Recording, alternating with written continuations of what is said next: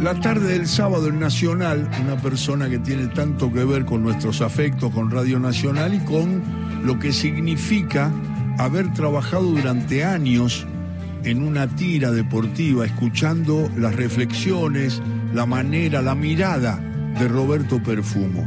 A siete años, ayer se cumplieron siete años de la muerte de Roberto, a los 73 años, tanto tenía para dar Roberto, un 10 de marzo eh, eh, falleció en esa caída de una escalera de un restaurante que todavía eh, todos lamentamos en el alma porque todos teníamos, y Gustavo especialmente, voy a hablar de uno de los mejores relatores, con Roberto Perfumo. Y cuando hablo de los mejores relatores, hablo de Gustavo Vergara, y Gustavo Vergara le gusta siempre evocar la figura del mariscal. ¿Cómo te va, Gus? Un abrazo grandote. Querido Alejandro, un abrazo grande, este, un gusto estar contigo, sí. Sí, la verdad que fue un, cimbronazo, ¿no? Yo le calificaría como un cimbronazo esa, esa muerte inesperada, ¿no? Porque ese mismo día yo lo había abrazado. Estuvimos 10 años trabajando juntos en esta radio. Qué bárbaro. O sea que, ¿sabes lo que son 10 temporadas de lunes a viernes? Es mucho, ¿no? Conoces a la persona, conoces al, obviamente, al tipo que tenía ideas brillantes, al tipo que tenía claras las este, ideas justamente cuando hablaba de fútbol y el resto de la vida, ¿no? Porque era un tipo que era psicólogo social y que había recorrido el mundo de los medios de manera muy, pero muy, muy buena, ¿no? Así que no solo estaba en Radio Nacional, estaba en Fútbol para Todos, él, él abarcaba un montón, ¿no? Trabajaba en Olé, era incansable el maricán, realmente era incansable y una fuente, evidentemente, de recursos desde el punto de vista de lo que uno quiere aprender todos los días. ¿no? Una de las autocríticas, estoy charlando con Gustavo Vergara, que está evocando a Roberto Perfumo.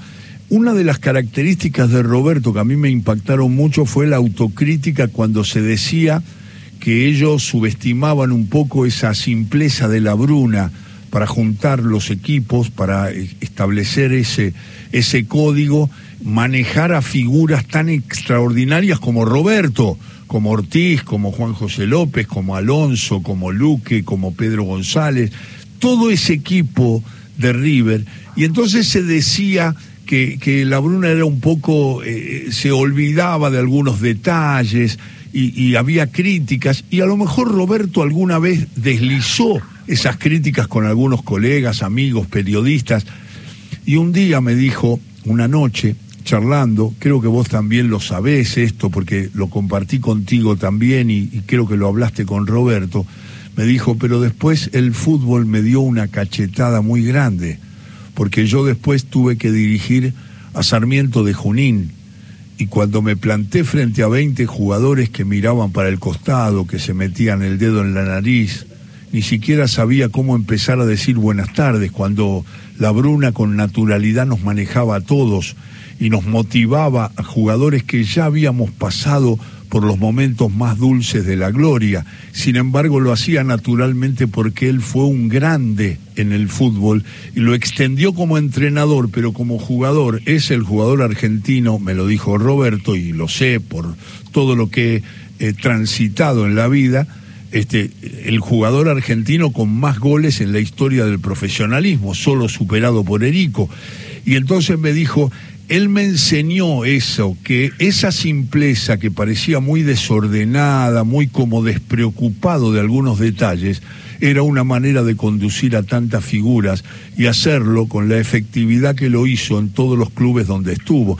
Esa autocrítica, dice, yo me reía a veces de las salidas de la Bruna, pero después tuvo que enfrentar a un lugar donde los jugadores de Sarmiento no me prestaban atención ni para el saludo.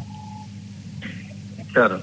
Sí, perfecto. Mira vos, que sí, lo, he hablado con él. Lo que pasa que eh, don Ángel Labruna, evidentemente lo que tenía, y se, se dice en ese año justamente que fue factor fundamental, por supuesto, para la obtención de un campeonato después de 18 años, que era la elección de jugadores, era lo que tenía como atributo principal y fundamental eh, la Bruna. Después, bueno, esa simpleza en el manejo, evidentemente es algo que, vislumbraba a Roberto y que lo también lo avisoraban el resto de los compañeros, pero tan mal no le fue, ¿no es cierto? Porque no solo en River, sino en varios otros equipos en los que intervino como técnico, el tipo salió ileso absolutamente, ¿no? Y tuvo logros en otros equipos, no solo en un grande, un coloso como River. Así que eh, evidentemente algo tenía don Ángel más allá de los 292 goles que hizo en su carrera profesional.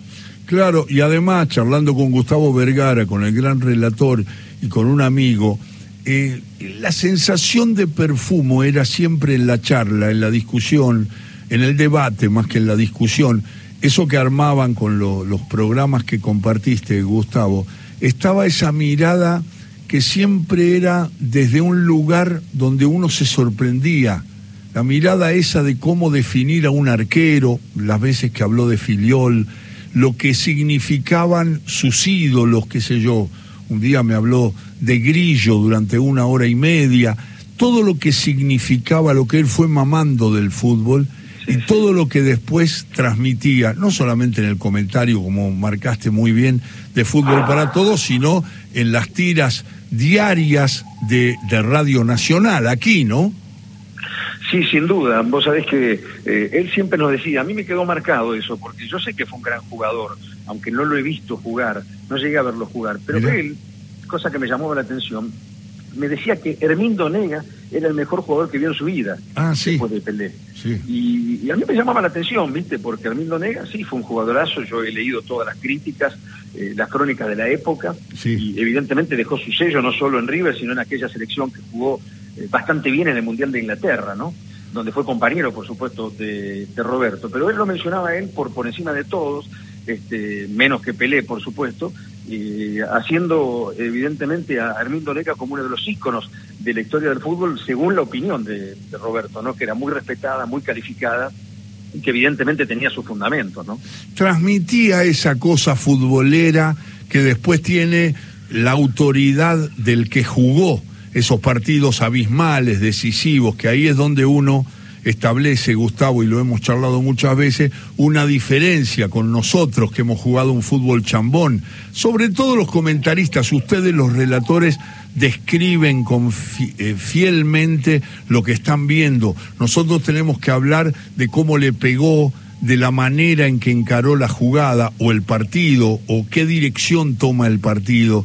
Y a veces eso nos quita un poco de seguridad que adquieren los jugadores que participaron como perfumo de instancias decisivas desde lo catastrófico, digamos, para ser bien exagerados y bien futboleros, las derrotas grandes y los grandes logros, haber logrado toda esa cantidad de títulos cuando volvían muchos jugadores y se encuentran con la Bruna en un River que hasta pone a Agustín Mario Cejas eh, eh, y, pone a, jugadores que ya estaban como completando su enorme trayectoria y sin embargo logran ganar todo, ¿no? Sí, por supuesto. Perfumo sufrió de, de, todas, ¿no? Porque eh, nos quedamos afuera del Mundial del 70 con Perú y ese fue un cimbronazo tremendo para el fútbol argentino. Tremendo. evidentemente un golpe mortal prácticamente, ¿no? Pensemos que ahora ya tenemos tres estrellas mundiales y para Argentina era algo común y un deber, prácticamente una obligación clasificar para los campeonatos del mundo.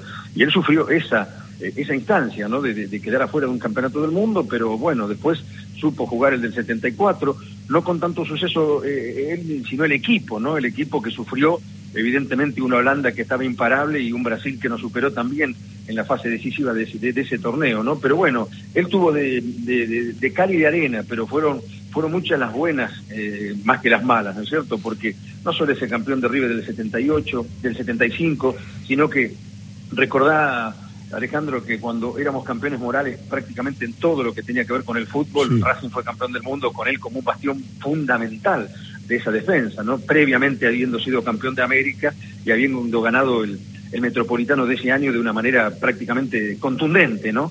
Así que con un invicto que llegó a 39 fechas, que solo fue superado por Boca con 40 partidos en la era Bianchi. O sea que tuvo un palmarés eh, evidentemente extraordinario y después estuvo a punto de sacar campeón como técnico de Racing en 1991 cuando se topó con un Boca que tenía Batistuta, La Torre y que bueno, que fue el que finalmente le torció el brazo a la Academia de, de Mariscal.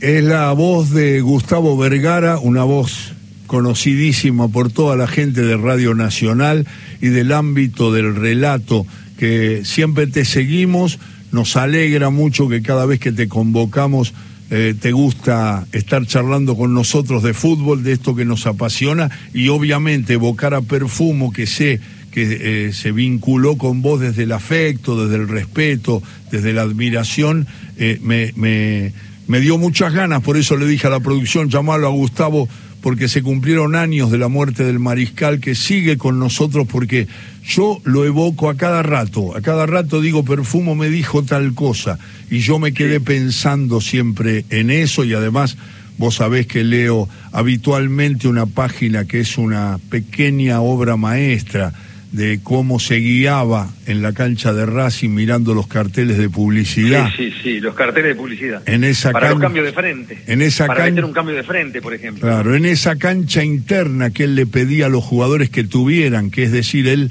no perdía tiempo apuntando para pasarle la pelota a Maschio, porque en ese cartel de renomé estaba Humberto Maschio y en el de Cinzano estaba el Toro Rafo y estaba Cárdenas y, él iba mirando de reojo los carteles y como aquellas historias tan lindas de tirar miguitas en el camino para saber cómo podíamos volver a casa, él se guiaba en la cancha de Racing. Esas reflexiones son especiales para un hombre que ha eh, jugado un fútbol maravilloso y lo ha contado, eso lo compartimos siempre con Víctor Hugo y con vos, que lo ha contado siempre como nadie, porque se ha metido en esos detalles. ¿Quién iba a pensar que alguien mm. se podía guiar en la cancha de Racing por un cartel de publicidad? Y él lo hacía para ganar tiempo y para poder establecer una diferencia que después el Racing de José mostraba en la cancha, ¿no?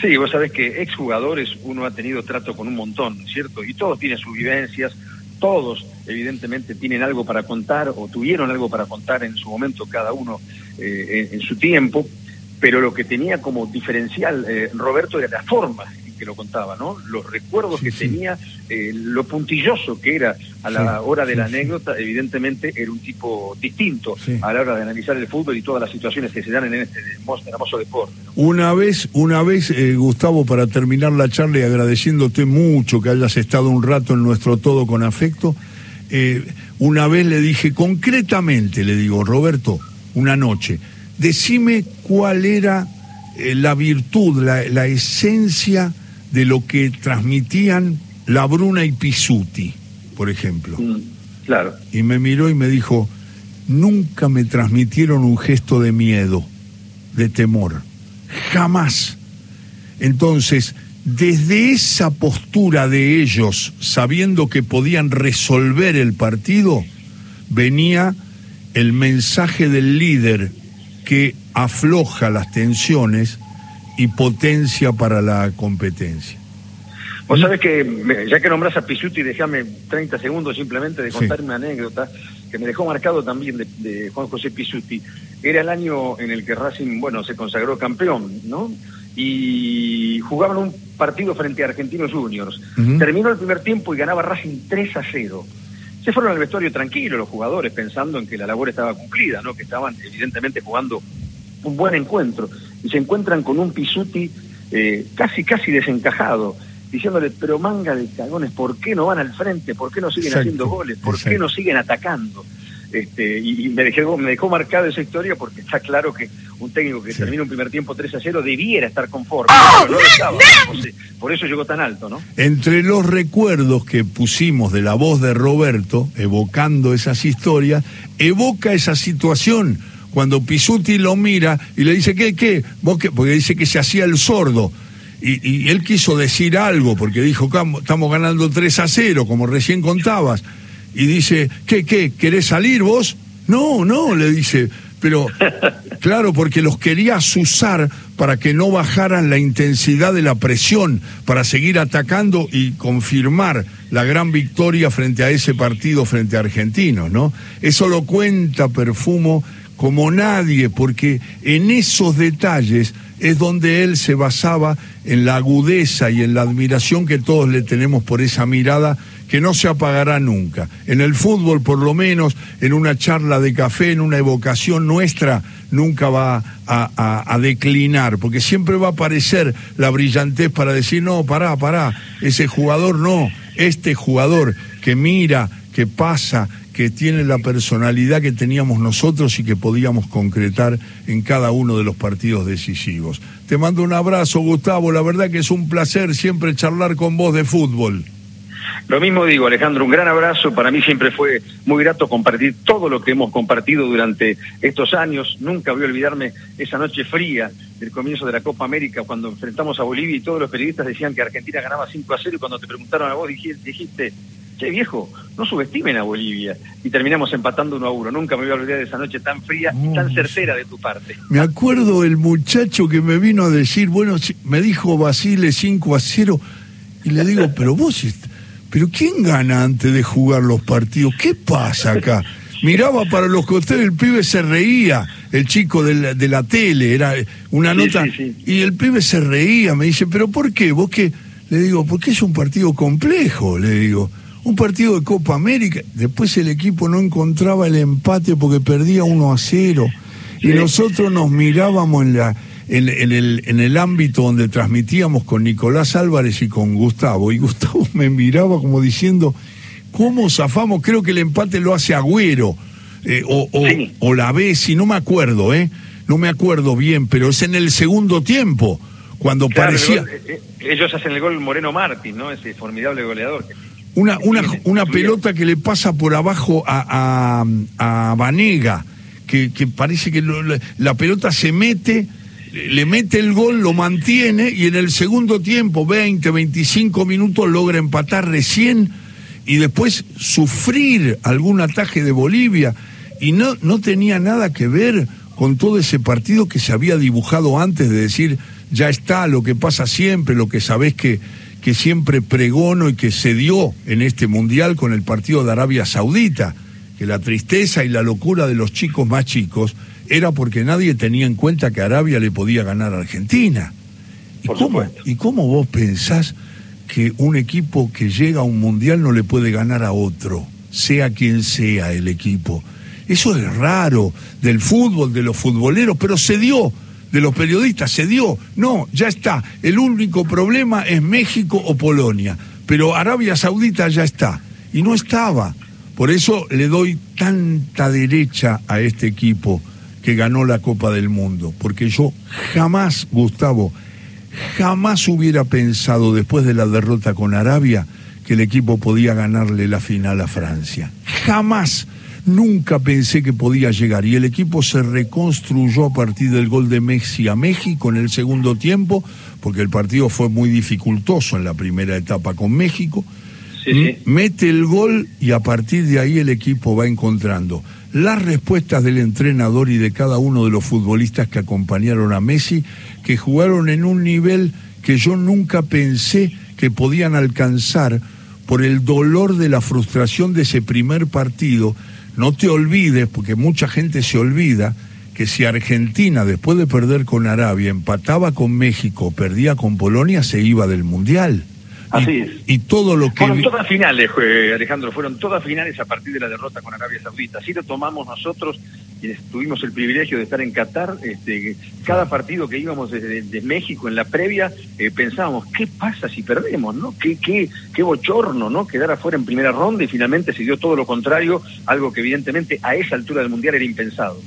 Por la expectativa que se había creado la ansiedad de todos porque el equipo había llegado tan bien, clasificándose cinco fechas antes en la eliminatoria, que eso no pasa habitualmente, y, porque ese golpe había sido terrible y a lo mejor anímicamente lo podía dañar al equipo. Evidentemente el equipo necesitó un tramo del partido con México para irse reconstruyendo, encontró en ese golazo de Messi, en esa habilitación de Di María, y después el camino pero yo, yo siempre doy el mismo ejemplo, Gustavo.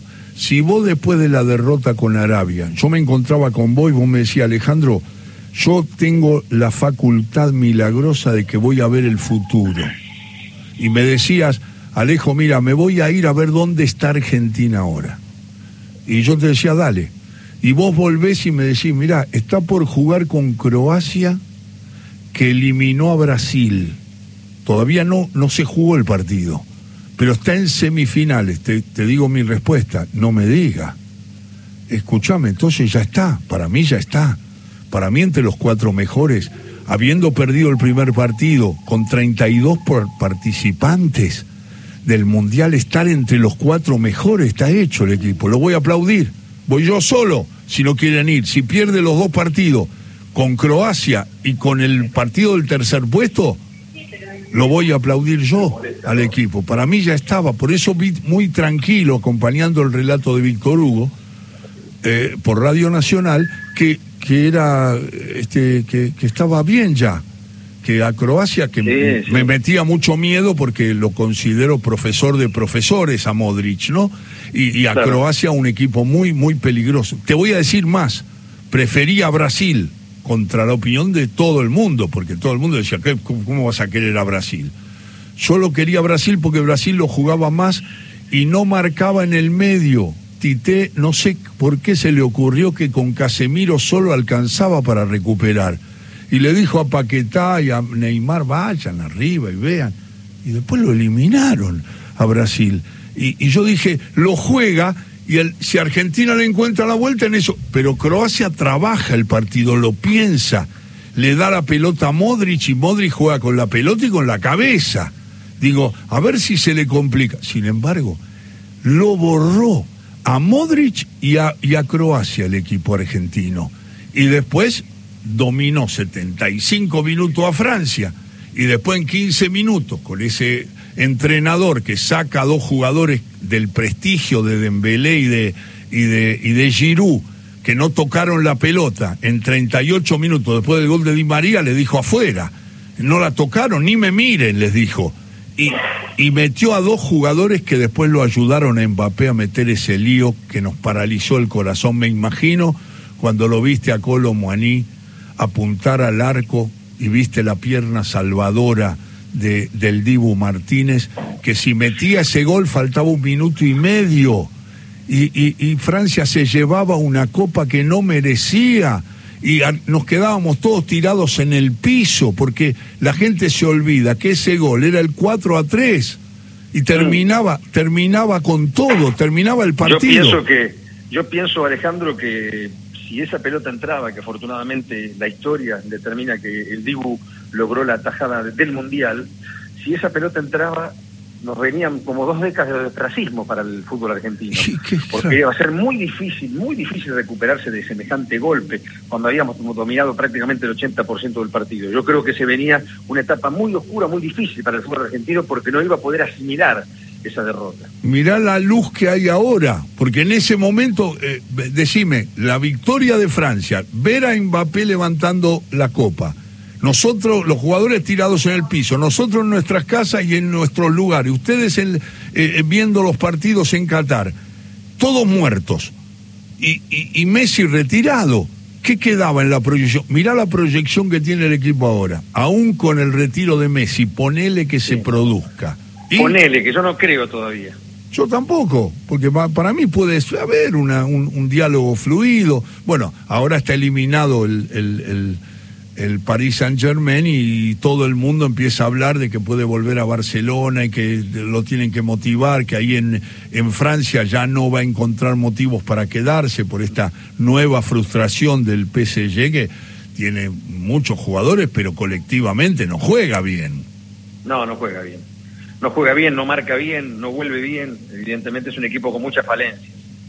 Qué gusto analizar eso y además esos recuerdos de Argentina que son fresquitos, que son de ahora y que vuelven siempre en todo con afecto cada sábado porque es una manera en un llamado, en un, en un recuerdo lo que sufrí desde aquel rincón de, de la Argentina, los saludo y toda la gente que, que conoces perfectamente de Radio Nacional que evoca a cada rato esa, esa, esa victoria que, como dijo Víctor Hugo en el relato, finalmente en los penales y con el Dibu Martínez, el fútbol se dignó a, celebrar un acto de justicia. Que a veces el fútbol, viste, que se ríe de la noción de justicia. ¿Qué le importa? Sí, sí, sí. Fue un acto estricto de justicia, como lo dijo Víctor Hugo, y además eh, ese partido, partido marcó una epopeya del fútbol argentino, porque no dejó de ser ni deja de ser una epopeya.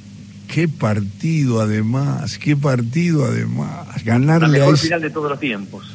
Yo lo vi como un partido. No, no, el gol de Di María, yo creo que es claramente, creo que no fue declarado el mejor gol del Mundial, pero fue el mejor gol. es una obra maestra del contraataque, ese control de Messi, ese toque de Julián, ese esa apertura de, de McAllister y esa habilitación a Di María, el segundo gol de Argentina con Francia, es un gol que todos vamos a llevar siempre en el alma, ¿no?